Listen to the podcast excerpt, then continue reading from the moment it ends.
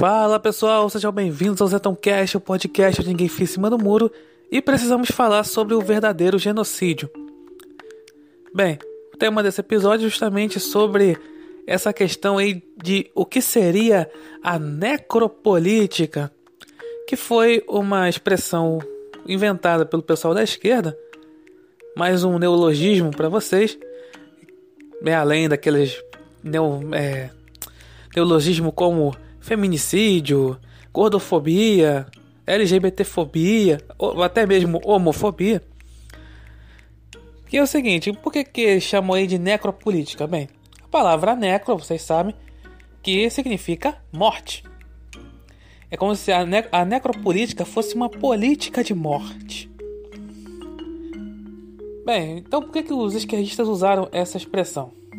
Bem, Teve um caso aí recente, um caso bem triste, que teve uma menina chamada Agatha.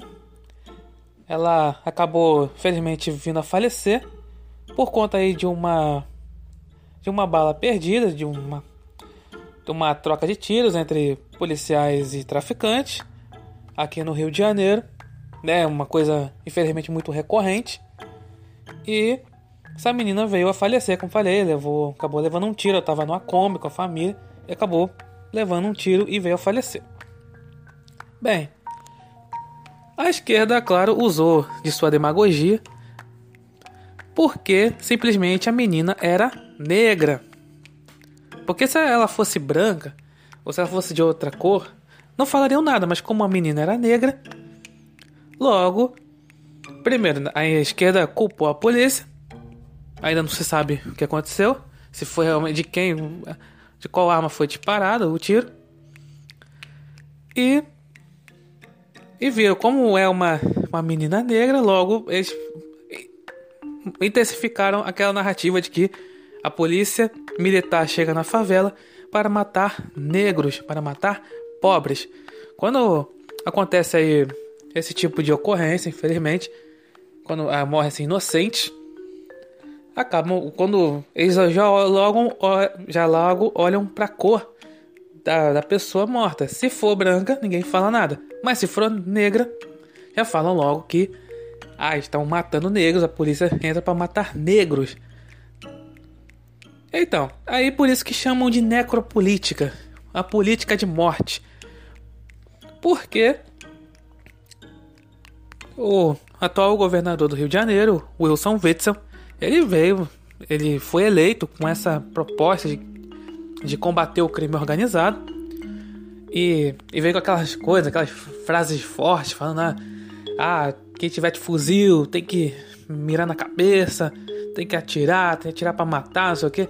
Isso, isso, digamos assim, é uma demagogia por parte dele, mas é uma demagogia do bem, entre aspas, né? Que isso foi suficiente para ser eleito. Além dele surfar na onda do Bolsonaro, né? Essa é a verdade. Mas aí, como. Eh, não vou dizer assim que ele seja assim da direita, assim, não. Ele. Assim, politicamente, ele. Assim, um, um pouco. Assim, uma negação politicamente, mas. Mas ele tem esse pensamento mais positivista. Ele foi juiz federal. Né? Ele, o negócio dele mais assim é. Combate ali ao crime organizado. Nisso ele sabe fazer muito bem, mas na questão política ele deixa muito a desejar. E como é uma pessoa odiada pela esquerda, odiada pela esquerda, logo aí falam que ele tem uma política de morte a negros e pobres, por isso necropolítica. O curioso é que esse tipo de coisas que acontecem de pessoas inocentes morrerem em confrontos entre policiais e traficantes, isso vem desde muito tempo, muito antes do, do governo Witzel vem. É engraçado que o pessoal da esquerda não cobra o, os governadores anteriores, né, Sérgio Cabral Filho, Luiz Fernando Pezão, que estão na cadeia. Isso aí não cobra. Porque eles eram parceiros do Lula, né? Aqui, até esse momento está na cadeia também. Enfim. Aí como eles têm que culpar o Witzel por conta desse essa morte aí da menina. Aí fala como a menina era negra, logo falam que tem essa política, essa necropolítica de matar negros, pobres, sei o que. Um assunto que eu já falei no episódio sobre demagogia.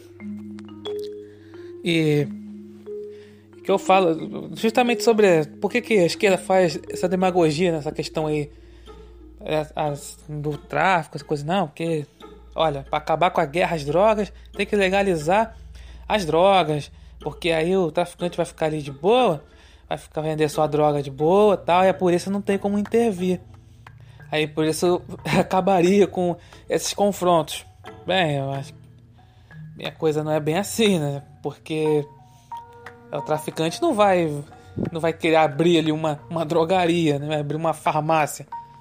Não, ele vai vender droga ali na clandestinidade muito mais barato do que, por exemplo, se as drogas como as drogas ilícitas elas forem legalizadas, porque com certeza aí o, o governo vai colocar impostos.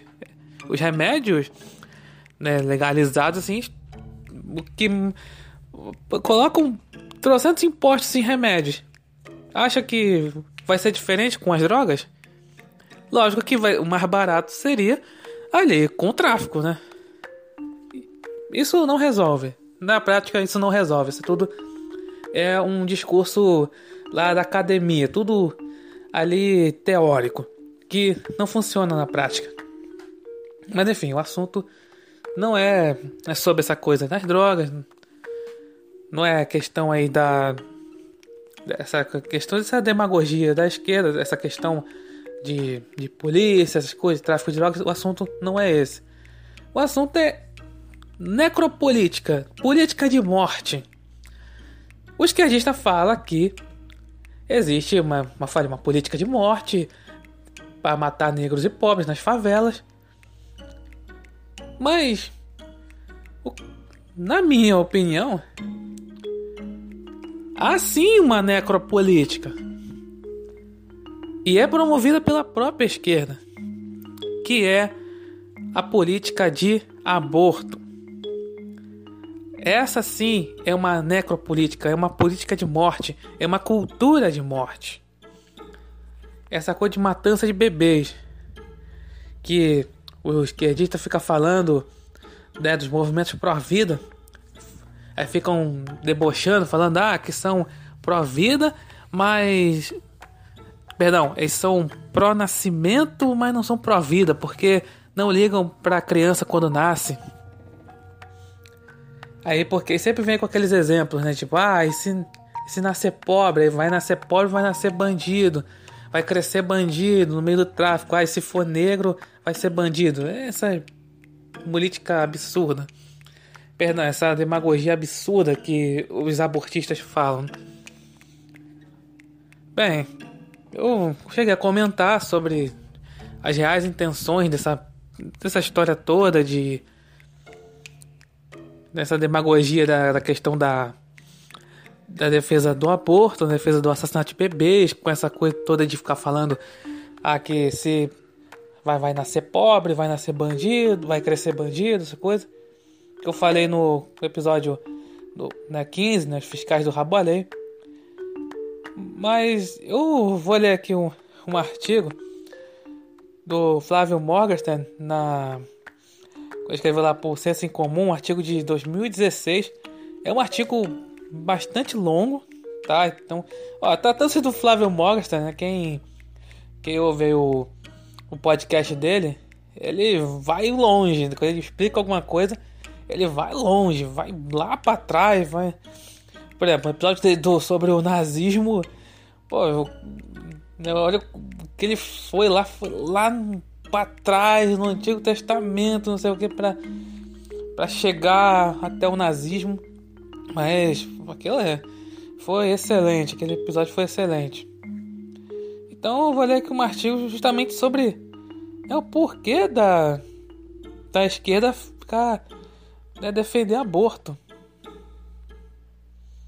Então, por que, que os esquerdistas ficam sempre com essa demagogia de aborto, de, de sempre aquela coisa, verdadeira necropolítica que é a questão do aborto? Então, esse artigo do Flávio Morrison, no Senso em Comum, tem o título, né? Por que a esquerda é tão viciada em falar de aborto? Como eu tinha falado, esse artigo foi escrito em 2016, mas precisamente no dia 28 de setembro ele foi publicado. É, ele, o Flávio Morrison, começa aqui o artigo fazendo aqui uma pequena introdução, falando por, por que ele escreveu esse artigo. Que a esquerda ela tinha levantado na época uma hashtag, uma hashtag no Twitter, que é assim, né? Hashtag precisamos falar sobre aborto. Então vou aqui chegar exatamente onde começa toda a sua explicação. Bem, aqui tem uma seção, né? O, título é o seguinte, né? proletários, perdão, proletários vendem a prole.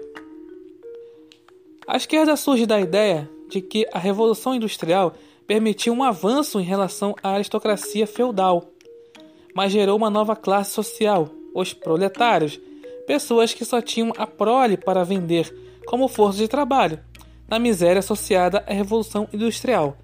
Então, né, o termo proletário vem de prole, prole significa filhos. Então é como se fosse assim, os proletários eles tinham que vender a força de trabalho dos filhos, né? Por isso proletários. O mundo anterior à industrialização, contudo, era um mundo em que tais crianças nasciam e morriam às pencas, no ambiente agrário e de harmonia com a natureza, sem penicilina e tantas invenções da Revolução Industrial, sem quais, as quais uma simples infecção virose geraria uma morte lenta e dolorosa. Mortalidade infantil pré-revolução industrial em algumas regiões europeias ultrapassava os 80%. Aquelas crianças que vemos em filmes que formam nosso imaginário e, por conseguinte, nossos sentimentos sobre o horror da Revolução Industrial eram, na verdade, sobreviventes. A industrialização e suas benesses permitia que a tradicional extensa prole campesina sobrevivesse o que nunca foi esperado pelas camadas deses, desassistida, perdão, desassistidas da população. Então, ele está falando aqui que antigamente, antes da Revolução Industrial, tinha lá o pessoal do campo, você vê que, assim, nas famílias rurais, eles têm bastante filhos, né? Tipo, 10, 15 filhos, por aí. E aí, isso, infelizmente, quando, sei lá, uma, um dos filhos lá, as crianças tinham doença acabavam morrendo. Muitos acabavam morrendo. E graças à Revolução Industrial, com a descoberta de antibióticos como penicilina, o, a mortalidade infantil ela diminuiu bastante.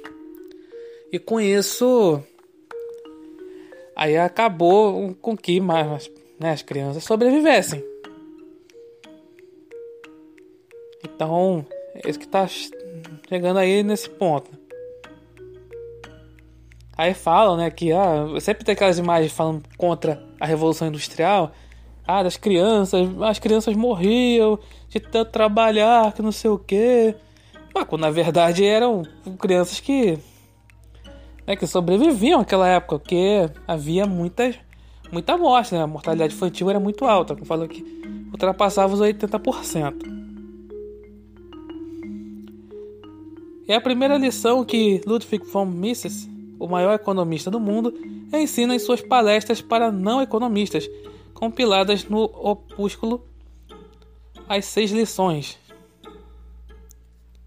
O opúsculo é. fica a obra, né?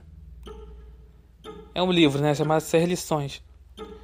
Com a definição correta dos termos, a mágica do sentimentalismo da visão até hoje, ainda derivada do marxismo, se obnula, ob, se obnula. Se obnupila. Perdão. Ao contrário do apocalipse profetizado por Marx, ao invés de os ricos ficarem mais ricos, os pobres ficarem mais pobres com o capitalismo, a renda média do trabalhador inglês foi multiplicada por 40 em um século de revolução industrial. Olha isso. Contudo,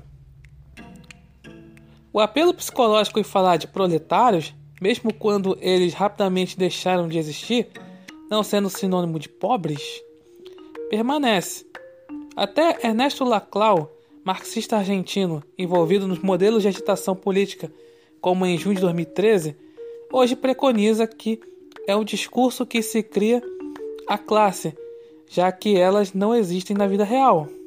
Assim, qualquer rico pode se considerar proletário para manter a propaganda. Exatamente, e por isso que muita pessoal da esquerda, quem é da esquerda, a maioria são de ricos, que dizem defender os trabalhadores, defender os proletários.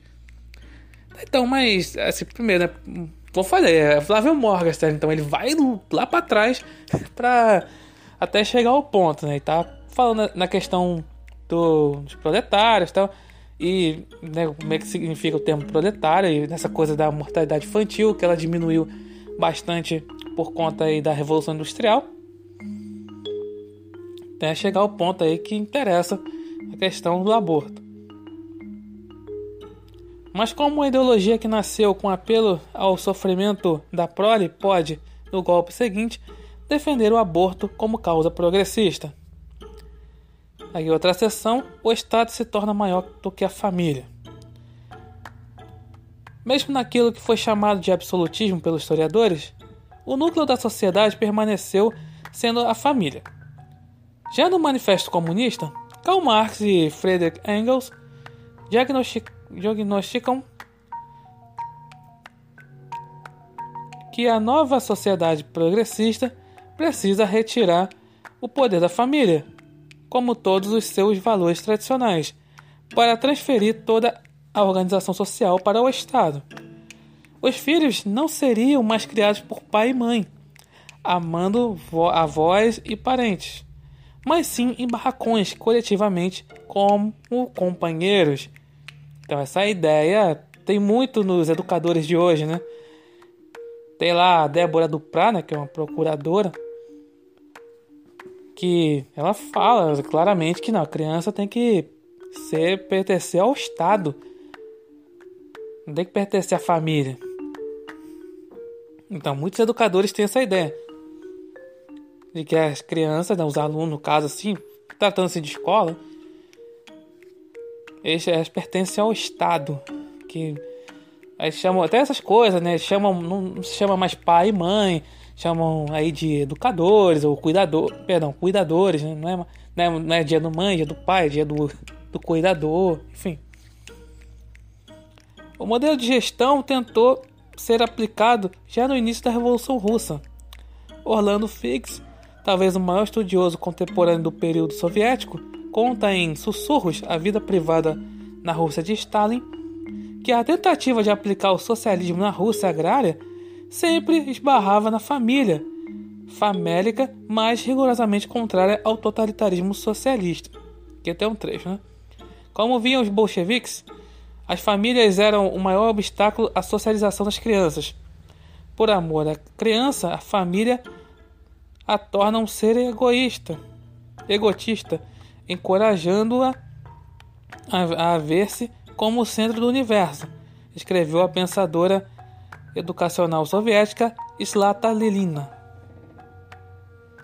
Teóricos bolcheviques concordavam com a necessidade de substituir esse amor egotista pelo amor racional de uma família social mais ampla. O ABC do comunismo, em 1919, vislumbrava uma sociedade futura na qual os pais deixariam de utilizar a palavra eu em referência a um filho pois se importariam com todas as crianças na comunidade. A noção pedagógica de hoje, como o debate público escancarou, voltou, voltou ao modelo soviético, que nem mesmo a União Soviética conseguiu consubstanciar. Pedagogos do porte de Mar Marilena Chauí repetem o que apenas a China maoísta e a Coreia do Norte dos Kim conseguiram, conseguiram levar a cabo. Essa coisa de né, colocar as crianças em tirar as crianças da família e colocar um grande ali coletivo cuidadas pelo Estado. Em uma sociedade em que o Estado, não o núcleo familiar, é controlador e diretor, a empatia pelos entes e pelos infantes e mais fracos, o amor egotista, é substituída pelo pragmatismo do planejamento central, o amor racional. Nesta sociedade, o valor do indivíduo não é mais sentimental como na aristocracia ou no romantismo. O indivíduo é visto como peça de uma engrenagem pela utilidade para o sistema. Se o indivíduo não poderia ser produtivo, por exemplo, nascesse com deficiência de mobilidade, seu destino era ser abortado da sociedade. Começa o conceito do aborto. Ao invés da empatia, do patos, a paixão cristã, o Vinde a mim todos os cansados e oprimidos, e eu vos aliviarei, de, do livro do Evangelho de São Mateus, capítulo 11, versículo 8, versículo 28,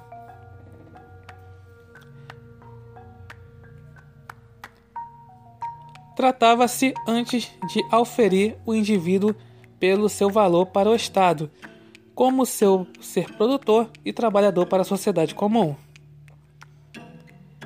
O racionalismo da Revolução Francesa até a Revolução Russa esquece-se que racionalmente há argumentos para mandar deficientes físicos, filhos indesejados, idosos e doentes para a vala comum. O que os mantém vivos na sociedade judaico-cristãs não são os argumentos, é a empatia. Da mesma forma que a escravidão permitia condições subhumanas para os escravos negando sua vida, o Estado diretor pode negar o valor de vida a qualquer amontoado de células que julgar conveniente, escorraçando a família a uma cria do capitalismo. Para Marx, a família só existe para proteger a propriedade.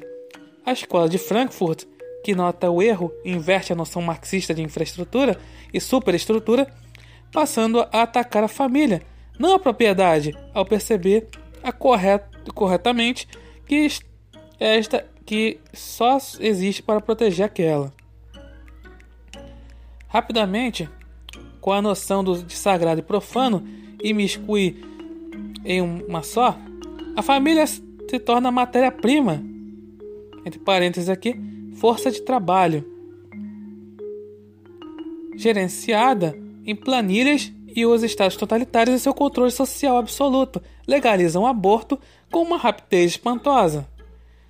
Essa é uma das críticas de Nassim Nicholas Taleb em Antifrágil, coisas que ganham com o caos. Esses sistemas baseados em alma e não apenas em pele, acabam possuindo uma moralidade e um arranjo social incrivelmente superior. Falando aqui a questão justamente do, do aborto, né? Como é que o Estado, como essa coisa de Estado e aborto tem em comum. É a questão da família. Porque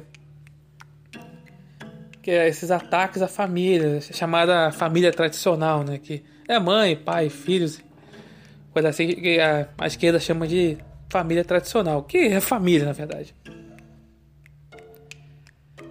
Nossa pedagogia, que diz Lata Lilina a Marilena Chauí, ambas ainda em nível pré-escola de Frankfurt, se foca tão fortemente na destruição da família para o controle estatal absoluto acha estranho a noção de que o nazismo, mesmo sendo abreviação de nacional-socialismo, seja uma espécie de socialismo. Foi apelidado a posteriori de extrema-direita, justamente por socialistas como E.P. Thompson, um dos que notou ser impossível distinguir a realidade na realidade proletários de burgueses. O nazismo gêmeo heterozigoto do socialismo, segundo feliz expressão do historiador Pierre Chonu, praticou exatamente o mesmo que o socialismo com sua sociedade dirigida, apenas seguindo o princípio do nacionalismo, como explica o fascista convertido do socialismo Robert Michels. Para os nazistas, Elemento, os elementos estrangeiros, como judeus e ciganos, seriam uma não-vida, algo inútil e improdutivo. Ciganos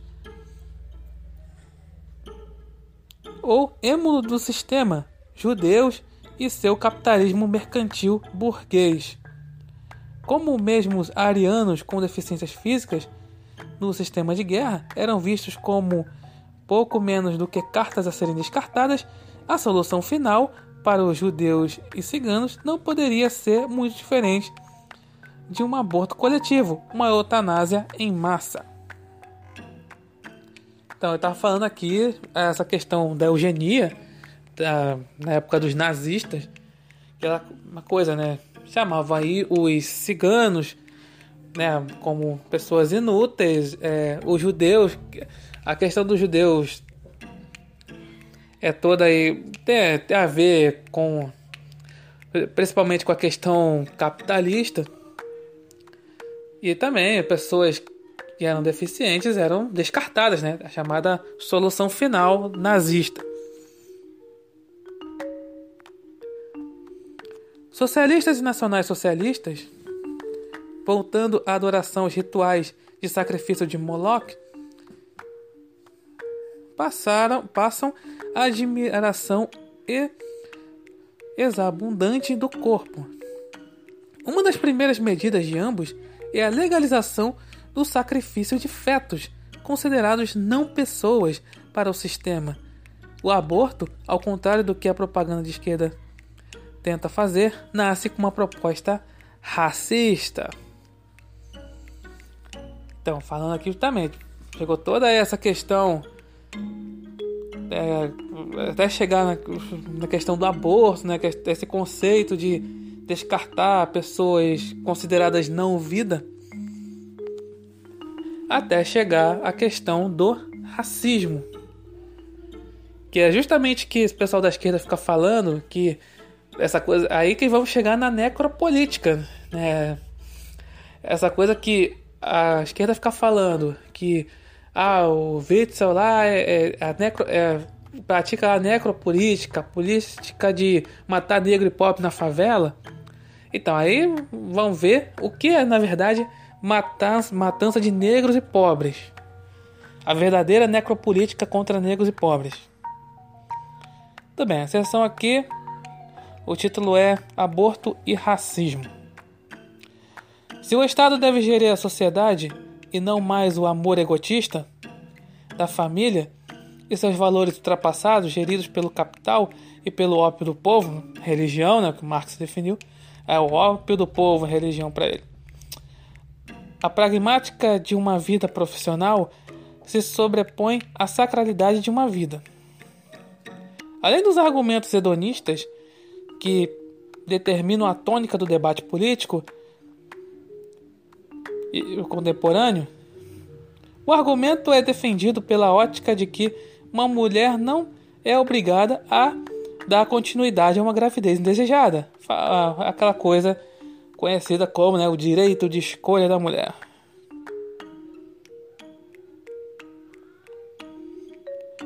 É a linguagem totalitária, como estudada por Victor Klemper sobre a linguagem do Terceiro Reich, com o eufemismo forçoso para matar uma criança no útero, transmutada para um agradável singelo interromper uma gravidez, como se interrompe uma música desagradável no rádio. Exatamente o que né, o pessoal da esquerda fala isso, né?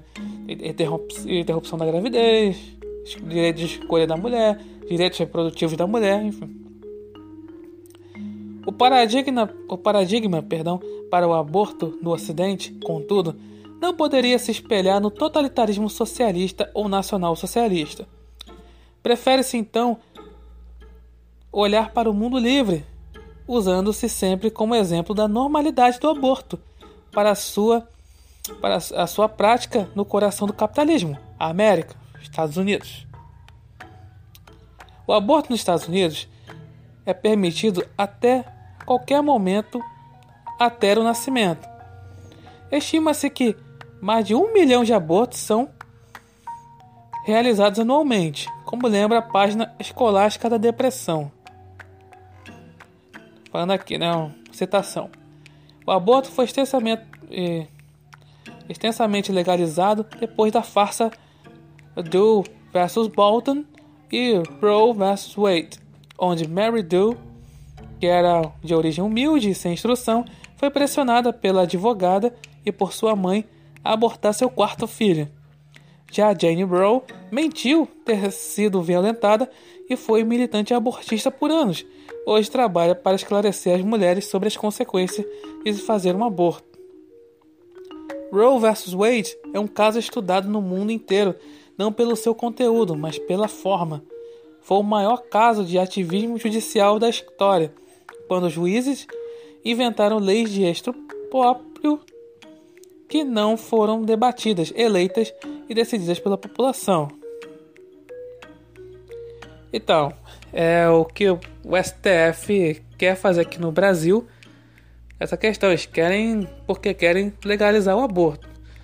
Tanto que fizeram lá a audiência pública lá. Tem até inclusive uma uma ação lá do que né, pelo PSOL, né? Uma ação feita pelo PSOL para legalização de aborto, porque já que o Congresso é contra, o Congresso sempre barra leis, projetos a favor de aborto, Agora a esquerda, principalmente com o PSOL, vai recorrer ao STF, está recorrendo ao STF. E esse caso, né, o Roe vs Wade foi um exemplo disso, né, que né, essa Jane Roe, ela acabou foi dizendo que foi aí estuprada pelo, pelo Wade, só que ela depois confessou que ela mentiu. Só que isso acabou com a vida do Wade, né? Acabou com a reputação do Wade. Bem, o que pouco se comenta é que a farsa, nunca desfeita, pelo mesmo depois de o público descobrir a tramóia que permitiu a jurisprudência para o aborto ser legalizado, tinha como objetivo o aborto de negros, para que se diminuísse seu percentual na população. Aí continua a página, né? A escolástica da depressão. Aí chegamos na, na Planet Parenthood. A Planned Parenthood é a maior clínica de aborto do mundo e foi acusada recentemente de vender as partes do corpo de bebês abortados. Inclusive preferiam abortos cujo crânio do feto fosse preservado, pois o valor era mais alto. É isso. A Planned Parenthood foi criada pela feminista Margaret Sanger. Sanger era membro da Ku Klux Klan declaradamente racista, tinha como objetivo fundar a clínica de abortos para reduzir a população negra americana. Hoje, a maioria das clínicas da Planned Parenthood se encontra nas periferias onde predomina negros. Então, aí o isso foi antes do, né, do da administração de Donald Trump, né, que tá que cortou a mamata aí da da Planned Parenthood é, clínicas, clínicas lá pelo mundo, se não me engano. Então, tá vendo aí. Eu, né, quem criou a Planet Parenthood, né, Margaret Sanger, que era da Ku Klux Klan, que era uma racista aos negros e queria diminuir a população negra. Essa é a necropolítica contra negros, contra pobres. Não é simplesmente uma política ali de, de enfrentar o crime organizado. Não. Essa é a necropolítica. Matar bebês.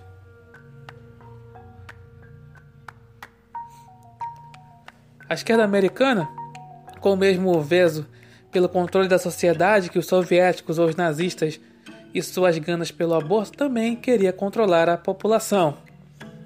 Sem os floreios multiculturalistas que, o, que a propaganda revolucionária ganha no exótico terceiro mundo, a esquerda americana, que já foi contra o fim da escravidão, o Partido Republicano foi criado para abolir a escravidão, o que conseguiu com Abraham Lincoln.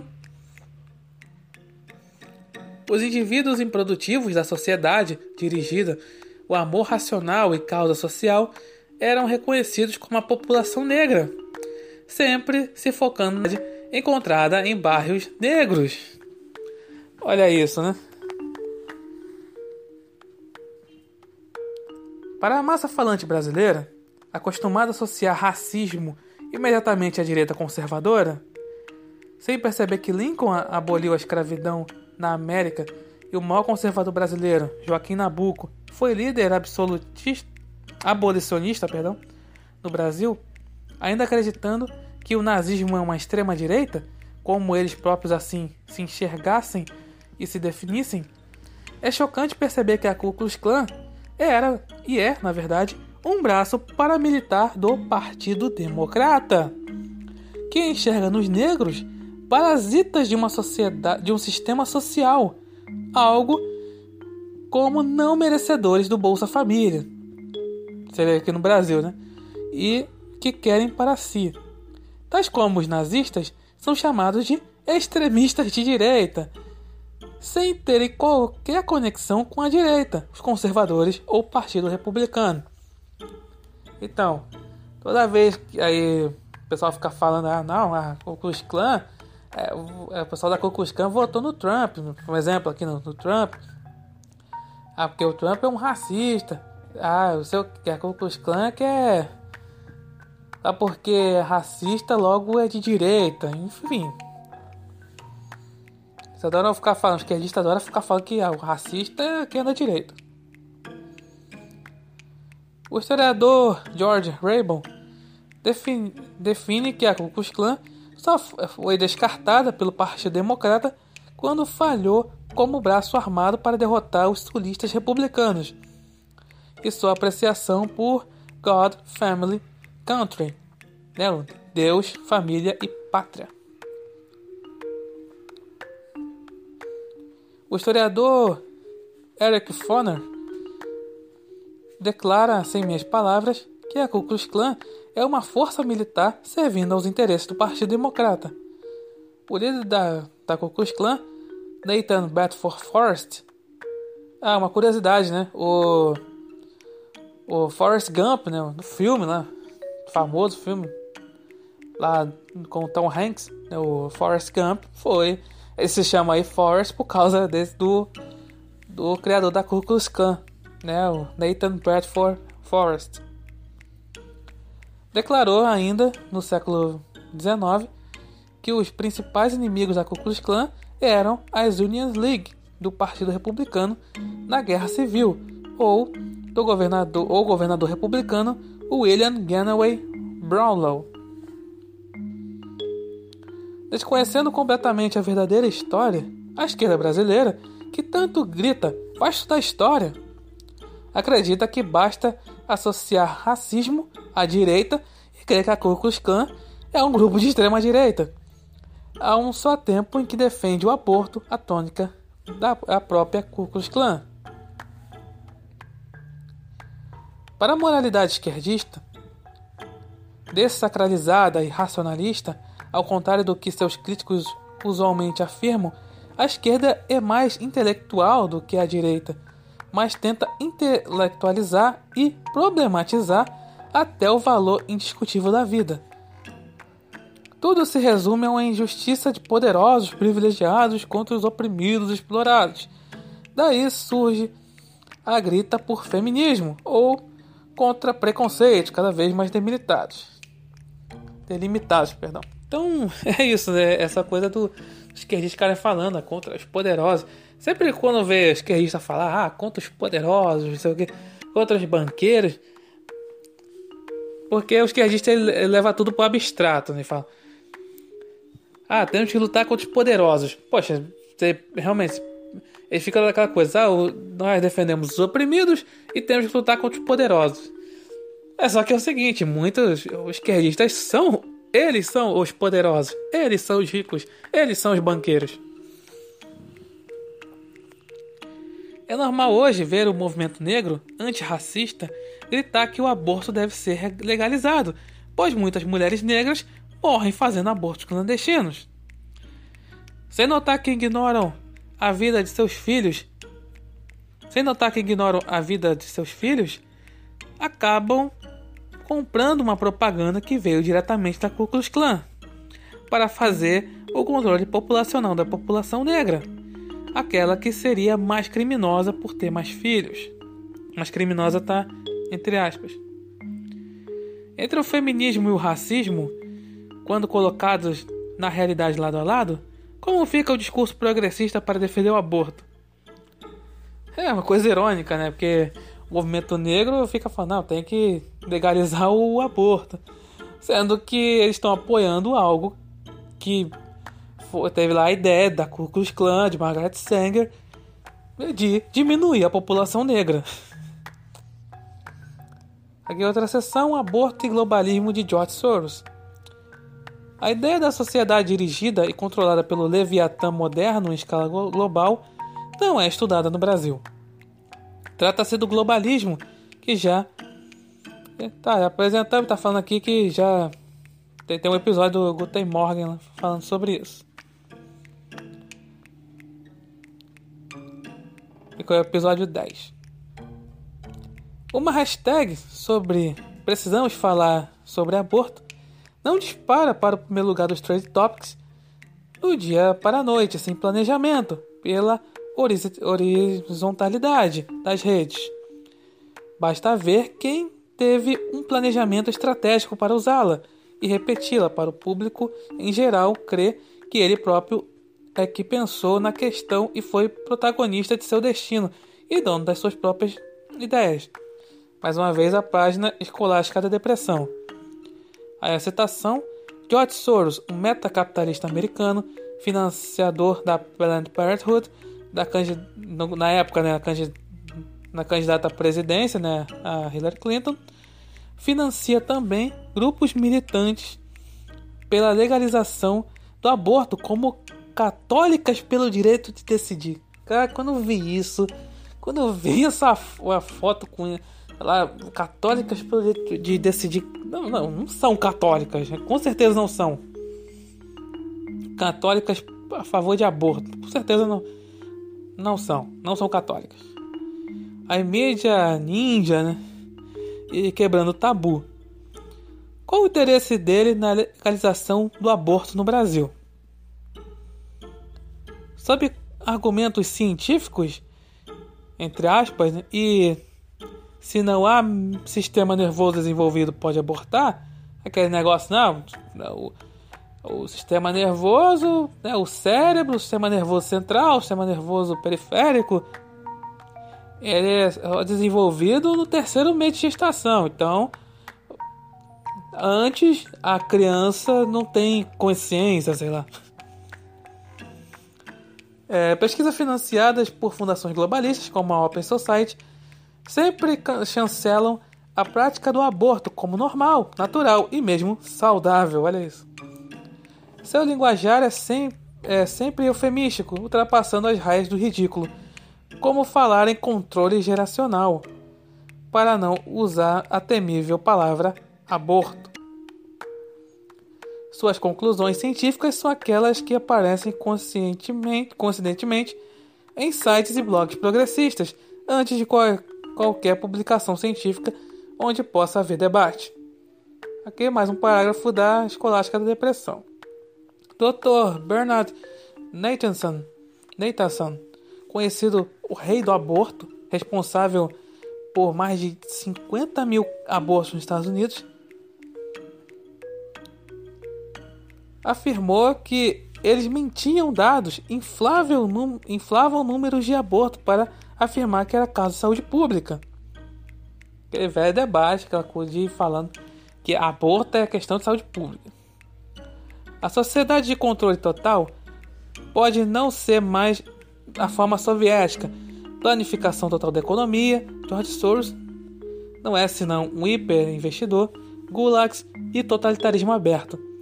Mas basta analisar a linguagem moderna, livre, entre aspas aqui, que sabe o quão ridículo é se definir como comunista, mas que defende, defende ainda o mesmo o mesmo que os pedagogos soviéticos, cada vez mais desabridamente, desabridamente na sociedade para pregar rigorosamente o mesmo. É uma nova forma de 1984 de George Orwell. O Ministério da Verdade de 2016, na época de 2016, é feito pela própria Rede Globo, para que a esquerda grite no segundo seguinte que o povo não é bobo abaixo a Rede Globo, que divulga o mesmo globalismo de George Soros.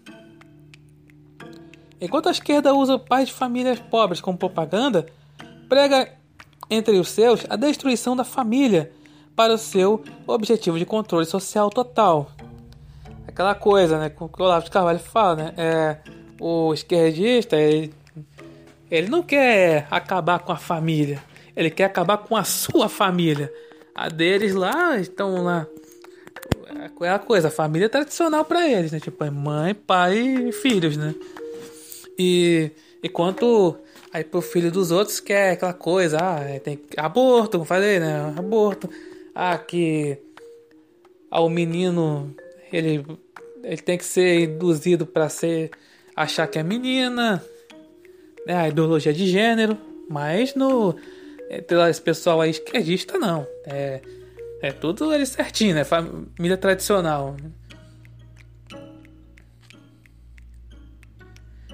Enquanto a esquerda grita contra o racismo, prega um modelo de controle populacional para diminuir o percentual de negros, até apoiando-se no argumento racista de criminalidade futura. Exatamente. A esquerdista fica falando essa coisa, não, que tem ah, aquela coisa, tem que abortar para não virar bandido.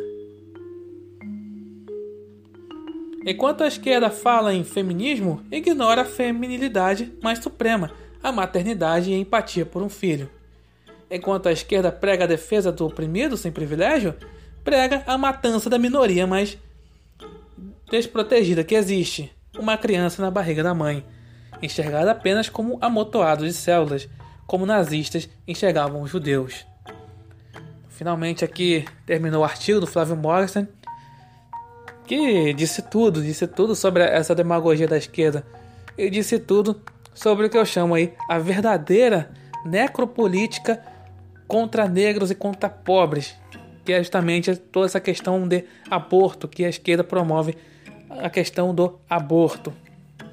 Então é isso, depois dessa leitura desse artigo longo.